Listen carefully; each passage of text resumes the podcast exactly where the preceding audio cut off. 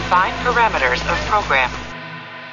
Oi, eu sou o Fábio Moura, sou o dublador do Saru e você está ouvindo um podcast da rede Track Brasilis. Domingo, 20 de março. Confiram quais são as notícias dessa edição do TB News.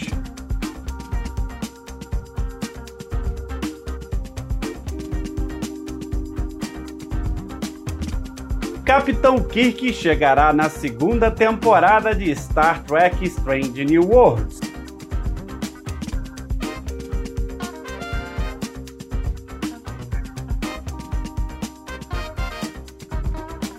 Michelle Paradise fala sobre o final da quarta temporada e o que vem a seguir para Star Trek Discovery.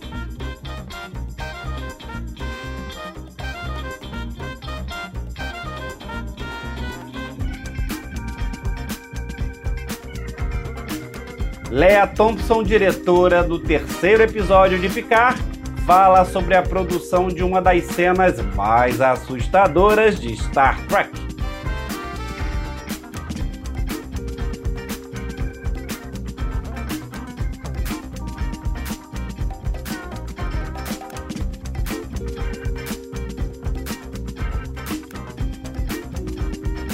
Episódio final de Star Trek Discovery trouxe participação especial no papel da presidente da Terra Unida.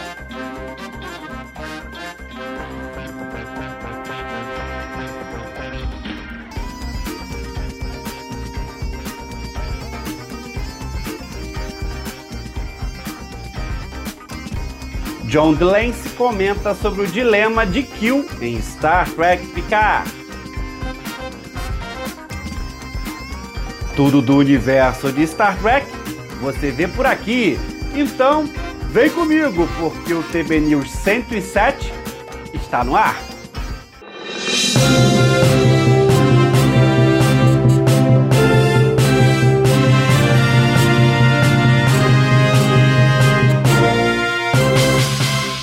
O retorno de Kill foi uma grande surpresa na segunda temporada de Star Trek Picard e ainda há muitos mistérios a serem revelados. O ator John Delancey ofereceu mais detalhes sobre o que está acontecendo e o que está impulsionando Kill nesta série. Uh, Não é apenas sobre Picard, é profundamente pessoal para Kill considerando que antes Kill parecia estar cutucando o capitão. Desta vez a história é tal que há uma urgência em tudo isso. E a urgência é que algo seja feito agora, não apenas para Picard, mas para Kill. Esta é uma faceta diferente das representações anteriores e é onde Kill se depara com o tipo de dilema existencial. E seu serviço a Picard é mais do que apenas fazer com que Picard tenha uma vida mais plena, a agressão física a Picard foi algo que eu adicionei.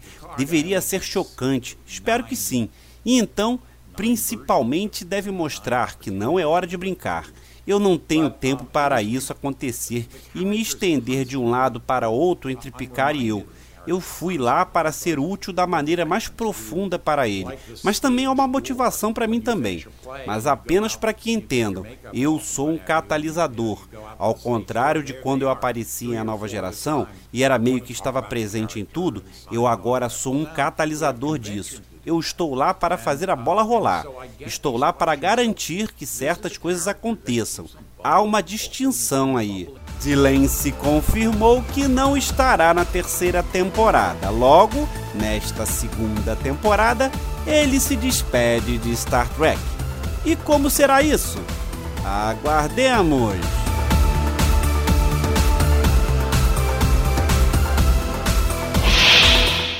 Em seu final da quarta temporada, Discovery acrescentou uma participação especial à série. Coube a Stacey Abrams atual candidata a governadora da Geórgia, o papel de presidente da Terra Unida. A política e ativista é fã de Star Trek. Segundo ela, ama Voyager e Discovery, mas respeita a série clássica. A produtora executiva Michelle Paradise, que também escreveu o episódio, falou sobre a participação de Stacey. Sempre soubemos que o retorno da Terra seria um grande, grande momento, e chegando à quarta temporada, sabíamos que isso ia acontecer no final. Quando começamos a olhar para o final, percebemos que precisaríamos de um rosto para esse momento alguém para representar a Terra. Ela foi muito específica sobre como participar, queria poder apenas assistir e curtir quando a série finalmente terminasse. Então, sim, evitamos todos os spoilers para ela. Stacey Yvonne Abrams é escritora, política, advogada e ativista nos Estados Unidos, enfrentando questões de raça e gênero desde a sua vida acadêmica e incentivou o registro de eleitores, principalmente negros e latinos, no país. Atualmente é candidata pelo Partido Democrata na eleição para governadora da Geórgia. Em 2018, concorreu a governadora no mesmo estado, tornando-se a primeira mulher negra indicada para disputar o cargo nos Estados Unidos. Stacey passou alguns dias em agosto nos estúdios de Toronto, que foi o local de gravação da série, para passar por provas de figurino, passear pelo set e filmar a cena para o final. Nós adotamos muito rápido, nós ficamos tipo, você é parte da família de Jornada nas Estrelas para sempre agora. Ela estava tão confortável com o que estava fazendo e sabia exatamente como estar e para onde ir e tudo mais. Realmente sinalizou o ponto culminante da temporada tê-la lá, porque ela é esse símbolo de esperança, força, conexão, sacrifício e construir algo maior do que você, que durará gerações. E é exatamente isso que estamos falando na história.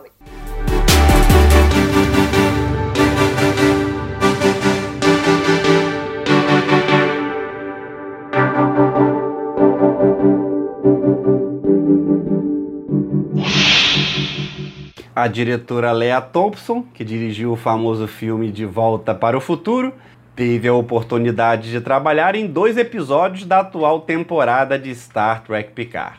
Thompson dirigiu o episódio 3, A Assimilação, que passou esta semana, onde a tripulação da nave La Sirena, junto com a rainha Borg de Annie Washington, viajou de volta ao ano de 2024. Ela também dirigiu o episódio 4 da série, Thompson já tinha experiência em trabalhar com tema de viagem no tempo, obviamente. Mas ela disse que inicialmente nem deveria ter viagem no tempo em seu episódio. Um, to try to Originalmente, quando recebi o roteiro do terceiro episódio, eu não os levaria de volta no tempo. Tudo deveria acontecer no episódio 2. Mas devido às reescritas ou o que quer que seja, eu tive que pegar a parte de quando eles voltavam no tempo. O que me deixou muito feliz, porque eu fiquei tipo, eu vim de volta para o futuro, eu sou uma especialista em viagem no tempo. Existe um certo cânone visual para viagem no tempo e jornada nas estrelas, então eu tentei respeitar isso. Mas também coloquei minha própria interpretação sobre como seria voltar no tempo. Eu definitivamente posso dizer que inventei isso. A viagem no tempo é uma parte muito importante do cânone de Jornada nas Estrelas. Mas eles disseram para mim: faça do jeito que você acha que quer fazer. Fiquei muito feliz que eles mantiveram as minhas ideias lá. Para a diretora, o trabalho com a Rainha Borg foi intenso e assustador. E culminou com a cena da rainha, sem pernas, se arrastando pelo chão enquanto encara uma assustada Jurati. É uma cena muito assustadora. Mal posso esperar para ver na tela. Eu ainda não vi o episódio terminado, então eu tô muito empolgada para ver o que a incrível equipe de efeitos visuais fez. O Crescenzo Notarilho, diretor de fotografia, e eu tivemos longas discussões sobre a iluminação do episódio, porque para aquele set era extrema. Esse cenário é enorme. Tivemos que passar por todas essas mudanças de luz quando eles giram em torno do Sol e voltam no tempo. E realmente levamos muito tempo, muita imaginação, muito esforço da parte das equipes de suporte de câmera elétrica para descobrir tudo isso. As luzes piscando, as faíscas, os estroboscópios, levou muito tempo. Quando você vem para o set e vê em sua folha de produção que você vai filmar um oitavo de uma página de roteiro o dia todo, quando você normalmente está fazendo seis ou sete páginas, então é porque você tem muito trabalho para fazer. E a produção de Star Trek Picard vem postando nas redes sociais todo o trabalho feito nos bastidores da série.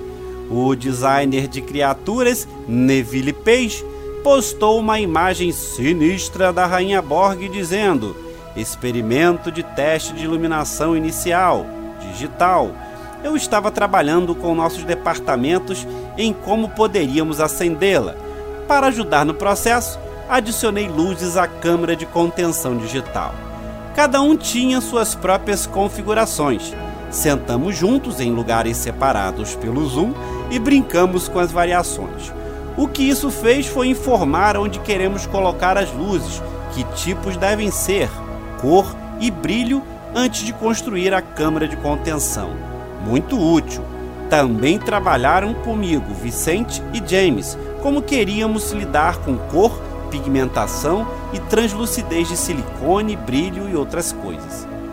Vicente Van Dyck responsável pelos efeitos especiais de maquiagem, especializado em maquiagem protética e duplicação corporal, também postou sobre a Rainha Borg, dizendo do primeiro dia que o chefe de departamento e incomparável James McKinnon aplicou isso na maravilhosa Annie Walshin.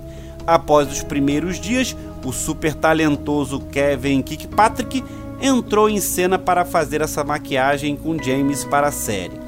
Essa maquiagem consistia em uma peça de coroa impressa em 3D, que foi montada em uma tampa com iluminação interna.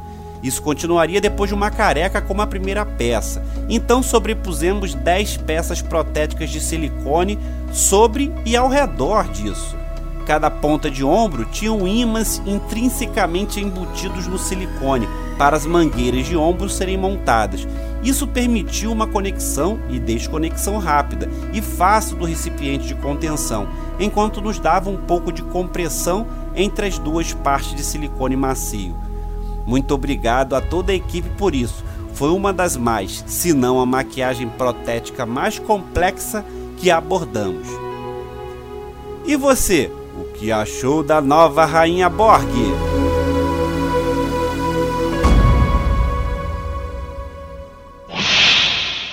A quarta temporada de Discovery terminou essa semana. E a produtora executiva e co-showrunner Michelle Paradise falou sobre o final e o que vem a seguir para a série, que deve voltar à produção para a quinta temporada já nesse mês de junho. Nós entramos na quarta temporada perguntando a cada episódio: qual é a jornada da Capitão Burnham neste episódio? Nós realmente olhamos mais para isso, pois cada episódio seria uma espécie de mini jornada, se você preferir.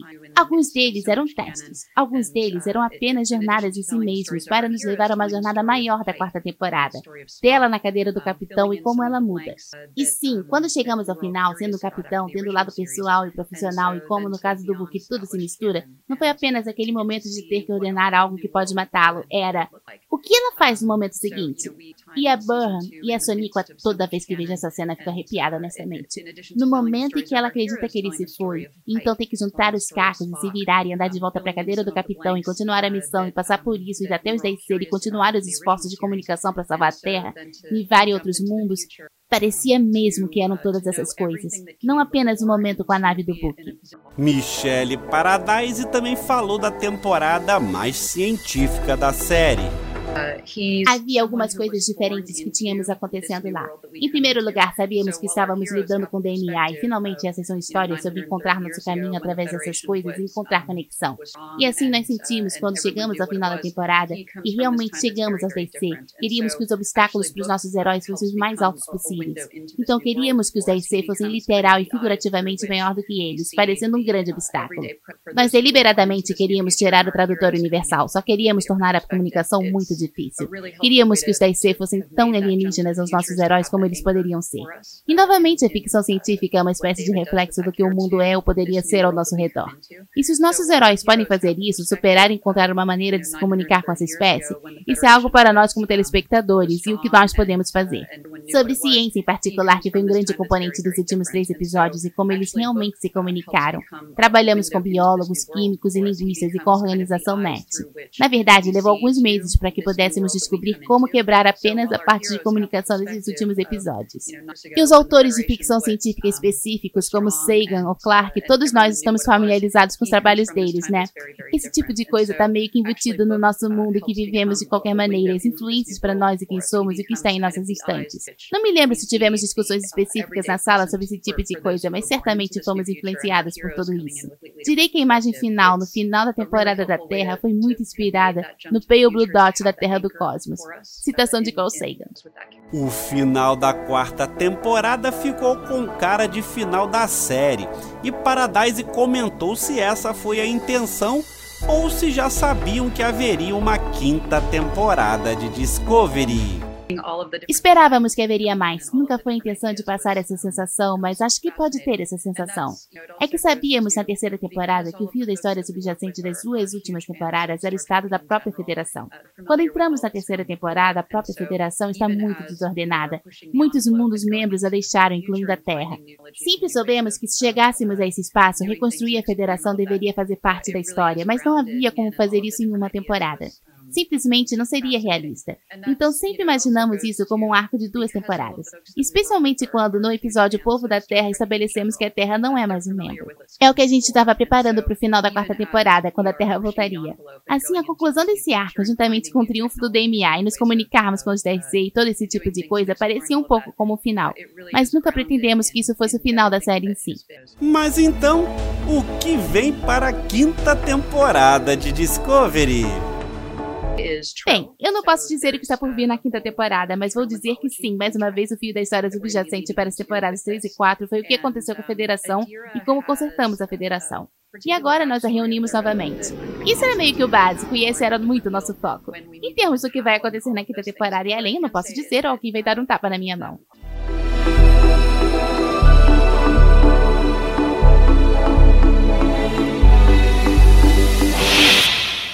A primeira temporada de Star Trek Strange New Worlds chega em maio, mas a produção já começou na segunda temporada lá em Toronto. E essa semana, o Paramount Mais fez um grande anúncio. O ator Paul Wesley se juntou ao elenco para o ano 2 da série. Ele fará o papel icônico de James T. Kirk, um personagem introduzido pela primeira vez na série original interpretado por nada mais, nada menos de que William Shatner. Em um comunicado à imprensa, o produtor executivo Alex Kurtzman e os showrunners produtores executivos Akiva Goldsman e Henry Alonso Myers disseram sobre a mais nova aquisição ao elenco.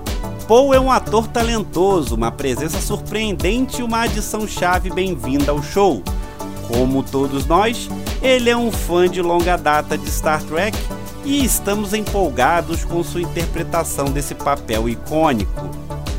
Paul Wesley é polonês-americano, tem 39 anos e é mais conhecido por seu papel principal em O Diário do Vampiro, que foi a série mais assistida por oito temporadas, onde também atuou como diretor e produtor. O ator foi flagrado filmando com Christina Chong, que interpreta a oficial Laan Nunin Singh no set da série em Toronto.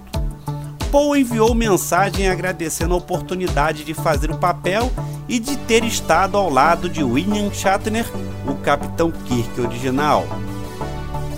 Estou profundamente honrado e ainda um pouco surpreso por ter recebido a honra de interpretar o inimitável James T. Kirk. Desde criança fico impressionado com o mundo imaginativo de Gene Roddenberry. Recentemente, embarquei em um voo para Los Angeles e descobri que o homem no assento vazio ao meu lado era o primeiro e único William Shatner, que acabava de voltar do espaço. Eu mal conseguia juntar duas palavras, mas finalmente consegui dizer olá e conversamos. Eu não sou uma pessoa que geralmente acredita em destino, mas isso foi mais do que uma coincidência.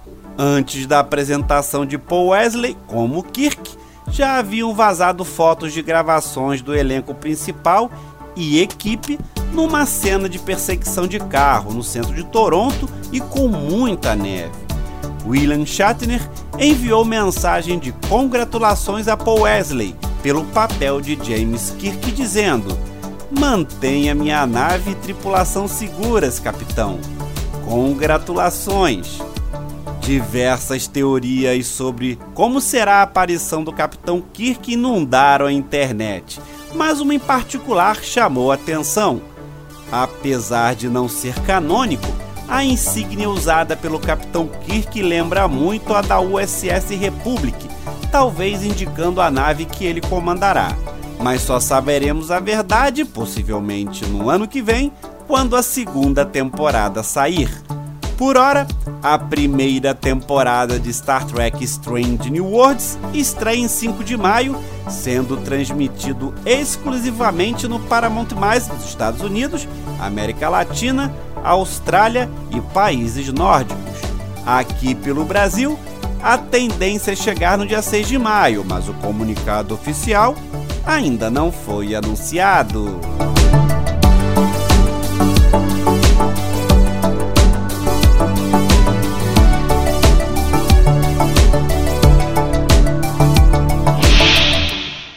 Trek Brasilis informa: seguimos sem episódios novos de Star Trek há zero semanas. Já deu seu muito obrigado ao Alex Kurtzman? Agora teremos picar até o início de maio, quando passará o bastão para o Pike, de capitão para capitão. Tudo certo. E você está curtindo essa nova fase de Star Trek? O que espera do restante de picar? Qual o seu nível de ansiedade para ver Pike e companhia? O que achou de Discovery? Deixa seu like nesse programa e aproveita e responde essas perguntas, hein? Se der vontade e quiser me mandar um vídeo, quem sabe uma opinião pode aparecer por aqui manda pelo e-mail programa tbnews@gmail.com. Obrigado pela audiência, obrigado pela presença. Nos vemos no próximo programa. Tchau.